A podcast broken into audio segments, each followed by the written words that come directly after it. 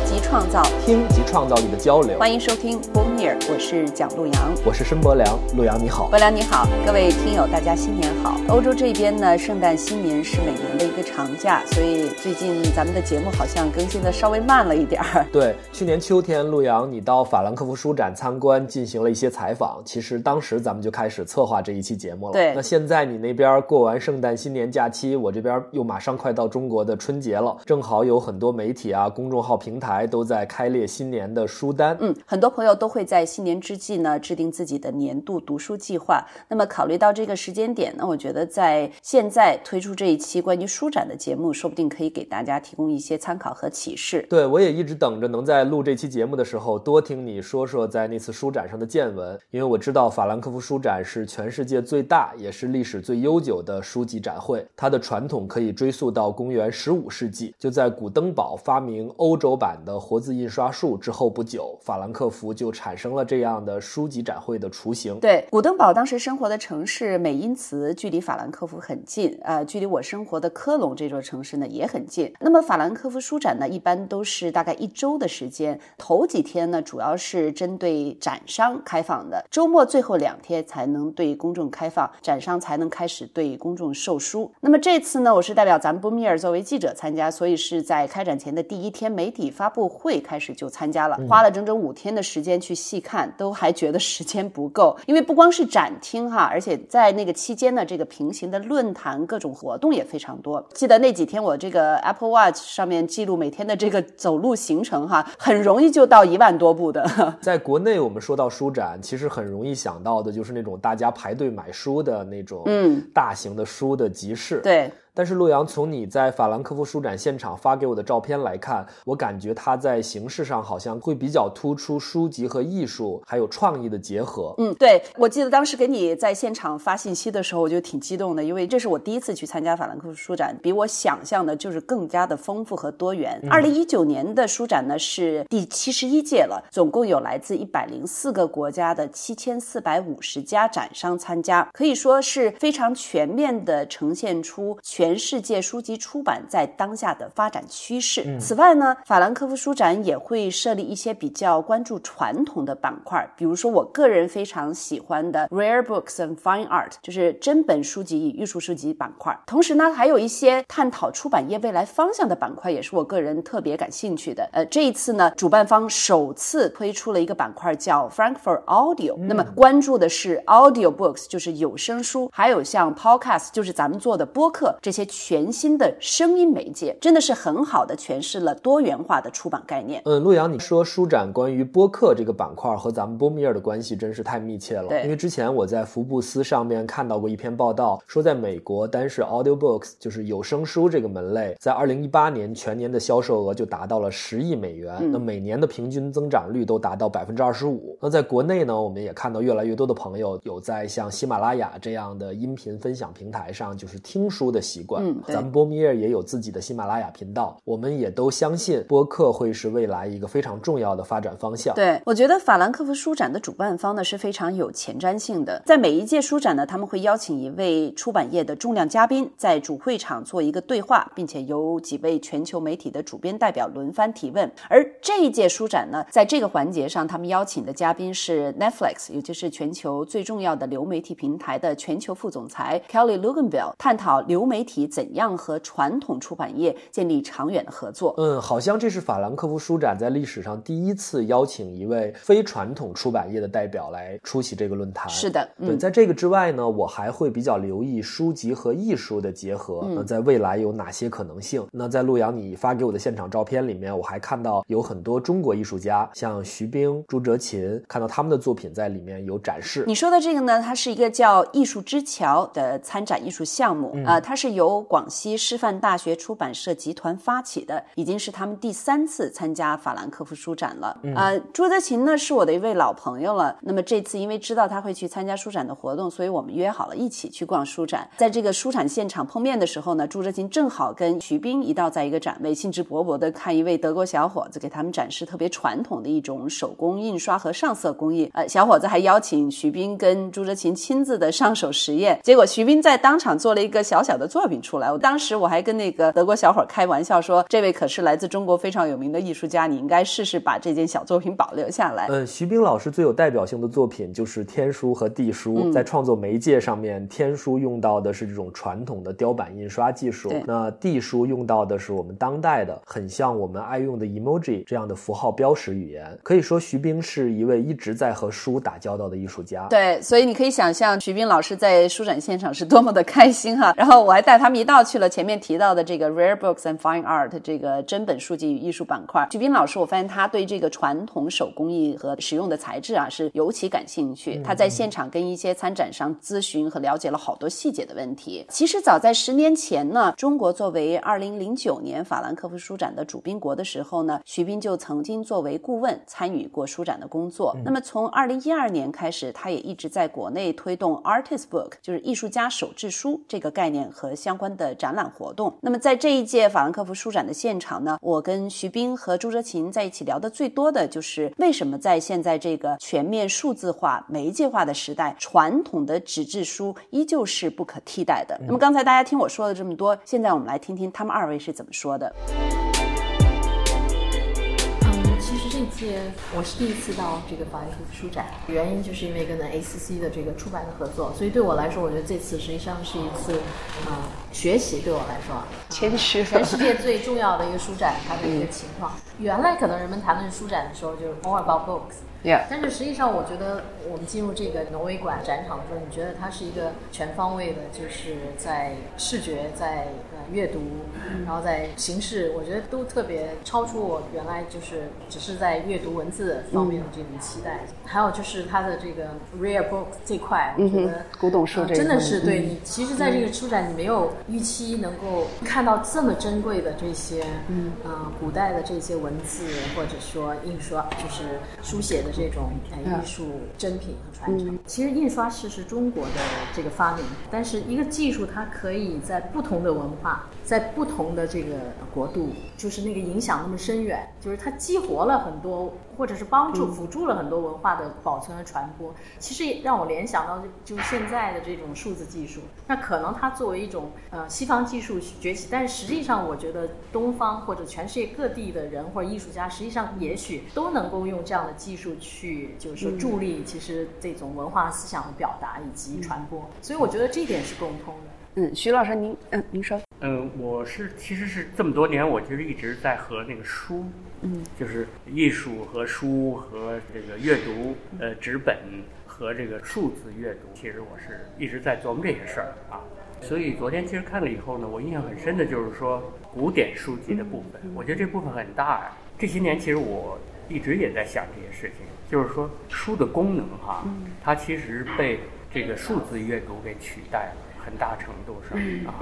但是呢，反倒给这个艺术家手工书或者说古典书籍的这个原始文件的这样的一些呃兴趣，打开了更大的一个范围。因为我等于是一个版画出身，嗯，就是一个木刻家，嗯，最早是 对。实际上木刻的它的这种美感是和这个签字印刷。像刚才那个郭志新说这种这种印刷术什么的，它是从这个上头过来的，你知道吧？啊，所以自然就和书籍有关系。后来很幸运的学了这个版画专业，虽然当时是被动的，可是后来我发现其实版画呢，它的这种复数性，嗯，极具当代性。比如我老说，今天我们所有的最前沿的领域。包括我们的手机也好，包括我们的印刷书籍也好，其实都是复数。嗯，我就老说《纽约时报》的力量来自于它可以印刷成千上万份儿，你知道吧？就这一点和油画是不一样的啊。呃，实际上通过这个线索呢，像那个天书什么的。其实大家觉得，哎呀，这么多的不认识的字，其实都是发挥了这个活字印刷的，嗯，让一个模板它不断的印刷，不断的印刷，它就来自于一种力度。嗯，今天的传播，所谓你们这全是来自于复数性的力量，其实就是这个。当然，书籍，其实我做天书的时候，我并不知道有艺术家手制书这个概念。虽然西方呢已经有上百年了啊。可是呢，大家对这个作品呢特别有兴趣。最后我在西方了解了有艺术家手制书这个事儿，我才发现哦，原来其实中国艺术家呃有我们自己的艺术家手制书，只是我们不知道这个概念。嗯，再加上我们有我们的作者的历史，和我们的这个呃书籍装订的历史和印刷的历史。艺术家手制书这个事情，在中国其实将会有特别大的未来的发展。嗯，啊，它是这样的。为为什么书籍这么有意思呢？我觉得它最有意思就是说，它的魅力来自于一个可翻动的空间。嗯，它一种带有一种呃时间性的翻阅的空间中，给我们制造出了一种特殊的魅力。嗯，这种东西呢，是其他的艺术形式没有。陆阳，刚才你说到这个艺术之桥项目是由广西师范大学出版社集团发起的。嗯，其实我从中学时代就开始在买他们出版的书了。近几年，广西师范大学出版社在中国出版业走出去这件事儿上做的也非常的好。是的，我特别记得他们在二零一四年收购了澳大利亚视觉出版集团 Images，又在二零一六年收购了英国的出版集团 ACC。嗯，他们可以说是在国际出版界相当活跃的一家中国国内的出版集团了。对，在这次书展上。那我也遇到了广西师范大学出版社集团的副总编辑，也是广西师范大学上海有限公司的总经理刘广汉先生。他在艺术与设计书籍的国际出版与传播上有很多年的经验。我也很高兴能在现场请他谈了谈创办艺术之桥项目的缘由，以及他眼中出版业当前的发展方向。出版行业是一个夕阳行业。我是把它放在一个历史的尺度上放的，而不是说呃人生的尺度。历史尺度要跨越的是可能是这个上百年。那我们到底要干什么？当时想的就是说，我们收品牌，我们收人才，我们收渠道，国际渠道，我们还能做什么？就是反正各种呃艺术设计出版嘛，我们想能不能在收购成果的基础上做一些事情。我觉得可能最重要的就是说做一些传播交流。我们艺术之桥其实这个动议是我们呃西方的同事，英国的工作伙伴。他说：“哎，你们可以做一个这样的东西，一个交流项目，叫艺术之桥。他们把名字已经想好了。澳大利亚的同事甚至把 logo 都设计好了。最早是我们想做一个联盟，国际的艺术设计出版的一个出版与销售联盟。我们想把中国的出版社也加进来，但实际上效果甚微。最后只有一家出版社加入了，同济大学现在一直在做，还不错。”最后，我们其实觉得不行的话，我们再换种方式。我们突然想到，哦，我们是不是做一个年度系列？每年在全球范围内，主要是中国了，评选一些年度艺术家、年度设计师、年度致敬、年度制造，有可能还有年度新人、年度收藏，选一个这方面的中国的一个典型或者世界的典型，有这种生长意义的，对吧？有潜力的这样的一个艺术家或者设计师来进行推广。当然是我们是从出版出发了，国际出版，因为我们做中文版、做英文版，我们有海外的出版团队，有出版品牌，我们给它做成英文版，然后利用两大国际书展——法兰克福书展和伦敦书展，有展位来进行展示。我们就以传播的方式做出版。那到现在为止，我觉得我在孵化这个项目，孵化到现在，我我认为我们到应该有开花结果的时候。我说的开花结果指的是它的商业化。其实别人非常不理解你在做什么，你们为什么这么做？你这个很花钱的。是是，我们现在是在做一个投入。我觉得首先我们在做影响力、做品牌、做平台。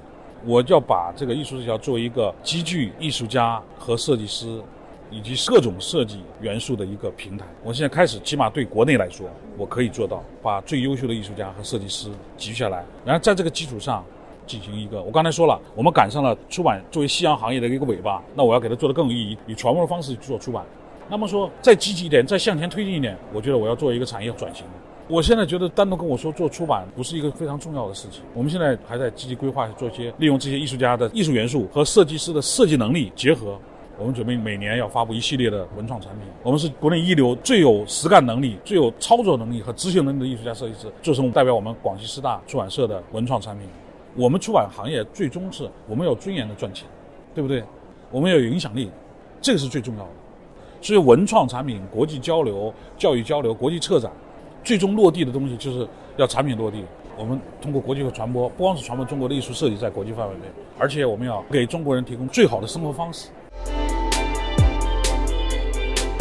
那在这次书展的参展商名单里面，我还看到有来自我们中国的雅昌文化集团。嗯，我们知道雅昌在艺术书籍的印刷和制作技术方面，在全世界都处在非常领先的水平。对，包括我们刚才提到的徐冰发起的艺术家手制书的项目呢，也是与雅昌集团合作的。嗯，在这次书展的现场，我也遇到了雅昌文化集团的创始人、董事长万杰先生。他告诉我呢，雅昌这已经是连续十几年参加法兰克福书展了。在雅昌的展位呢，我也看到很多艺术书籍是雅昌运用非常领先的科技手段印刷和制作出来的。我特别请万杰先生对这些新的技术进行了讲解，并分享了一下他的参展感受。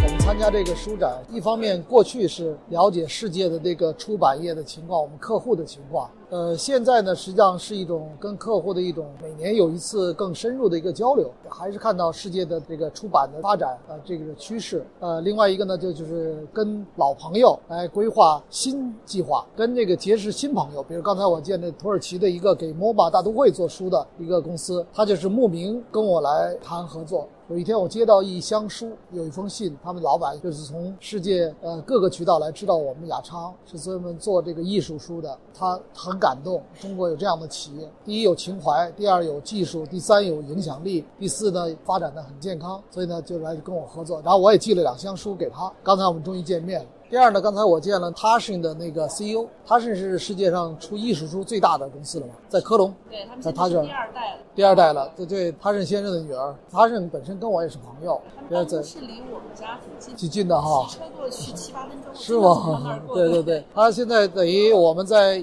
呃十多年的合作了，包括他也是第一个来中国，第一个来雅昌的。刚才我们也谈就未来中国的战略和我们之间的合作，包括我们跟呃意大利的那个加工的公司、印刷、出版三家怎么变成一个联盟，打造一个共同品牌。另外呢，在我们也见了那个 Faden，Faden 也是呃英国老牌的这个艺术出版公司啊。另外，在之前我去了 Staedel，德国那个 Staedel 那个也是一个非常棒的做艺术出版和艺术印刷的一个公司。Staedel 先生是德国的一个像一个匠人式的人物，在中国的很多艺术家都像那个张恩利啊、刘香成啊、荣荣啊、艾薇薇啊都在那儿出过书。世界的艺术家在那儿出书，变成一种荣誉似的，就跟在 MoMA 做个展览似的。所以呢，艺术书的这种，我们也是希望有一个战略联盟，做一个全世界的艺术书的联盟。所以呢，从呃 Tashin 啊、Faden 啊，因为我们的客户已经遍布全世界了，嗯，但是我们在未来怎么样去呃从服务这个行业到呃跟随行业，现在要到我们到引领行业，就跟这些世界巨头共同去组成联盟，去打造这些东西。包括我跟徐斌老师做的这个钻石之夜，亚昌这种是我一直一直做一个实验，过去是服务艺术。那现在来说是等于跟艺术家共同创造新的一种艺术形式，对书的理解也不一样。比如说传统的书，我们认为一个出版物就是功能性的东西嘛。那现在的，比如它的艺术性啊，它的这个收藏性啊，比如这种公共性、互动性，完全是不一样了。还有就是跟多媒体的结合。所以呢，我们在做这个对书的这么多年的研究来说，就是这未来的这种艺术化啊、多媒体化，还有它的收藏化，我觉得这个是一个大趋势。比如说，国哲，你给我把那个安妮那两本书拿过来。安妮利布维茨，你知道吧？嗯，我当然知道。知不知道？他是我刚刚签了要代理他吗？对对，我们是他跟他工作室每天直接合作的，来测试数据的。他去安妮工作室，要求挺高的。对，非常高这本书实际上是表现了我们特殊的技术，我们叫 POD 技术，就是个性制作、按需制作、按需。一个呢，它的这个就是印刷色彩的表现度比传统的印刷要高得多，能达到银盐那种水平，甚至超过银盐的水平。这个色域高、广。第二呢，它任意材料都可以做，而且密度不降，就是像画画似的。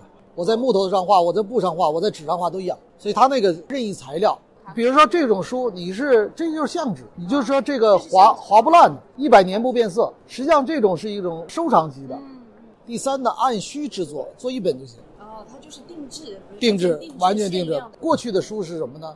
就是你印好了一堆，三千、五千来卖。未来就是数据库都在，设计也做做好了，你要哪本就做哪本。就是说它这样的话，就按需定制。就是出版社有大量的资料，可以编成各种各样的东西。然后我要哪个，比如说安妮的照片很多，我可以打乱这个形式来做一本书。未来，比如说我们实际上我们现在来说做这个，比如云图，呃，书实际上它是一个艺术品、收藏品，它又有功能性。未来也是一个互联网的入口，扫这个图，比如它的解说，比如现在很多书都已经没有文字了。我们做的那个安妮的书是没有文字的，你扫了这个图，实际上它后边可以用不同文字的解说，也可能它有安妮自己解说的，也可能有策展人解说的，也可能出版社解说的，或者其他人解说的。所以未来的这种互动，就是说书会变成一个多媒体跨界的一个方式。我们现在做的书就是有云图，扫完这个图，一个是跟这个图关联的，比如说拍。呃，这个列侬，但这实际上他拍好几张的，但这一个只能表现这一张嘛。但是可以用那个电子化，再点几张看，然后再有解说。对对对，所以呢，这种电子化，那未来需要有一些年轻人有新的创意、新的这个模式来做。通过这些新的科技手段对书，特别是艺术书带来的改变，确实也刷新了我对出版这个行业的未来的看法。那在节目前面，陆阳你还提到，本次书展是第一次邀请了 Netflix 而不是传统出版机构作为活动嘉宾。我也很想知道，这种在当下影响力非常大的流媒体平台会对出版业的未来产生怎样的影响？包括我们经常会焦虑的那个问题：如果大家都越来越沉迷于在流媒体上看视频，会不会未来不再有人去读书了？啊，你提到这个问题。问题呢？他在现场有一句话给我印象很深，他就说他们是把传统的出版人当做合作者，而不是竞争者。在对话一开始的时候，呃，Kelly 专门表达了他对传统书籍的热爱。他谈到一些个人的经历，比如说他从小呢是全家大小呢都喜欢读书，不管是在家还是外出旅行的时候，每个人的手上呢都会捧着书。这个让我特别有同感哈，博良，就是也是为什么现在电子书那么发达，我还是很坚持每个星期会带我女。女儿去图书馆啊，去书店带她看纸质书，然后我特别享受看着我女儿一个小小的小朋友捧着纸质书坐在那儿很认真阅读的这样的一个场景。所以看到下一代人还是会很享受这个纸质书，我又觉得这个呃传统的出版和未来的电子书籍应该不是一个很大的矛盾，你觉得呢？对，陆阳，你刚才说到他把传统的出版人当做合作者而不是竞争者，那他们具体是怎么合作的呢？Kelly 的团队呢会在全球各地出版的书籍中去。寻找好的故事，从这些故事出发去开发制作 Netflix 的影片。简单来说呢，是一种以故事为基础的内容开发。每年 Netflix 在内容开发上的投入会高达百亿美元。Kelly 认为呢，这样的方式不是用流媒体去取代阅读，而是把全球各地最有代表性的本土的好故事，通过 Netflix 这样的新型平台工具，分享给更广大的。全球观众群体，从而打破传统阅读在语言文化传播途径方面可能存在的一些渠道障碍。那么在活动现场呢，我也做了一小段录音，我们来听听 Kelly 的原话。Yes, we find stories from all different genres, all different places. So we have stories that are original ideas, we have stories that are inspired by books, we have stories that are inspired by podcasts or comics. really any range of form can bring us a great idea.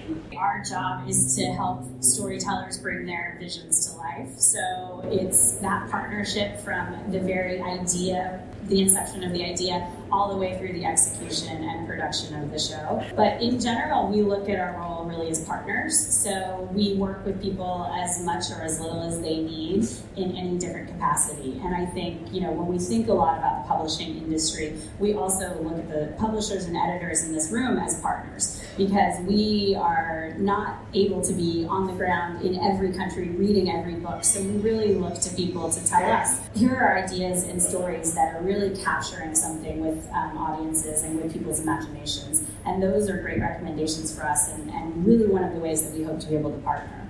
And your relationships uh, with uh, publishers not competitors? Definitely not competitors. We have no plans to get into publishing. So I think, again, for us, we look to, to the people in this room to tell us what stories are resonating and where we can find the next great idea. Our goal is just to be able to bring those to life on the screen in a way that possibly has never been done before. 所以说，无论科技怎样发展，世界怎样变化，人们对于好故事的热爱还是一个刚性需求。所以，无论是传统的出版，还是任何新的媒介，这个好的内容都是最核心的基础。是的，这次法兰克福书展呢，还特别邀请了当时刚刚公布不久的诺贝尔文学奖得主奥尔加·托卡尔丘克作为开幕的发言嘉宾。我记得他发言的核心内容呢，是在强调文学于今天依旧有着重要的意义。他原话翻译过来，大概的意思是：我相信文学。能够将所有人连接在一起。在今天，关于肤色、性取向等种种的差异，使人们在表面上产生了很多分歧，但文学能使我们看到所有人身上共通的东西。嗯，这和 Netflix 那位副总裁刚才这个看法也是共通的。对，那么从一九七六年开始呢，每一届法兰克福书展都会设立一个主宾国，会在一个专门的展馆当中集中展示主宾国的出版物，其实就是一个围绕着书籍的艺术展览。同时呢，会有很多来自主宾国的作家进行交流。嗯，刚才我们也提到了，中国曾经在二零零九年作为主宾国参展。这一届的主宾国呢是挪威，他们展览的主题叫 “The Dream We Carry”，出自挪威著名诗人奥拉夫·豪格的一句诗，也涉及到书和文学把所有人连接在一起的能力。对我也很同意，文学、故事、梦在很多时候都是一种更加无障碍，也更加贴近人性的交流方式。嗯这也是为什么我会一直关注和文学有关的艺术创作，还有策展项目。嗯，这次挪威馆呢特别突出了挪威文学的多元性，同时也包括了有大量呃设计、建筑、艺术、电影和音乐的活动，呃，非常的丰富。所有去参加的人对他们的评论都特别的高啊、那么下一届，也就是今年二零二零年十月的书展呢，主宾国会是加拿大，他们在现场做的这个新闻发布会也特别有设计感，感觉他们已经是在为二零二零积极的热身了。我还认识了加拿大主宾国的一位代表 How Wake，当时我还开玩笑的问他说：“哎，今年这个挪威馆做的这么精彩，大家评论这么好，你们会不会很有压力啊？” 啊，我也请他特别剧透了一下今年秋天他们参展的计划，后面还特别提到了对有声书和播客的看法。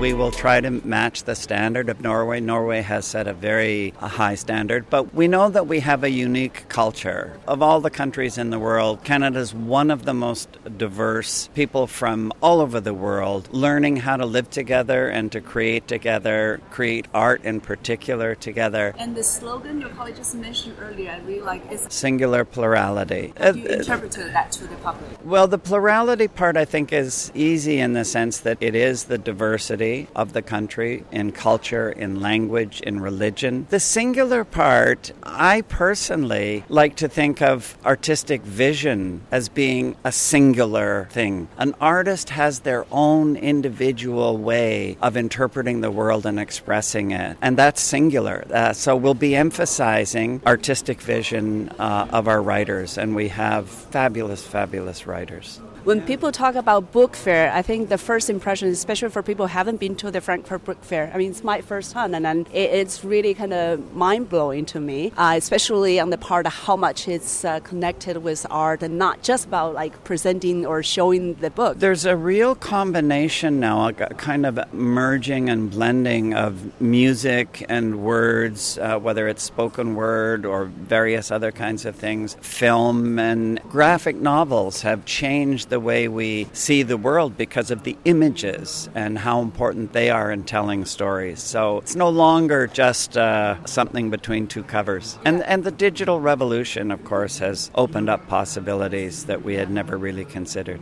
And audiobooks are, I think I'm correct in saying this, the fastest growing segment of the of the publishing market. Podcasts and audiobooks, it makes sense. People are pressed for time. When you've got an audiobook, you can be walking, you can be taking your kid to daycare, you can be doing the dishes and listening to a book. And of course, the production of audiobooks, the quality has risen so dramatically. They're multi-voice, they're really rich in texture. I would love to follow up on that and, and encourage people to listen more podcast. yeah, podcasts brilliant. 陆阳，听完最后这一段发言，我们做播客可以说是更有动力了。那听过这期节目之后，就是国内的春节假期，我们都休息一下，年后再见。那我们这期节目就到这里，欢迎大家访问我们的网站 www.boomyear.fm，FT 中文网 Boomyear 收听频道，或者在微信公众号、Apple Podcast、喜马拉雅 FM 搜索 Boomyear 收听我们的节目。我们下期节目再说。我们下期再听。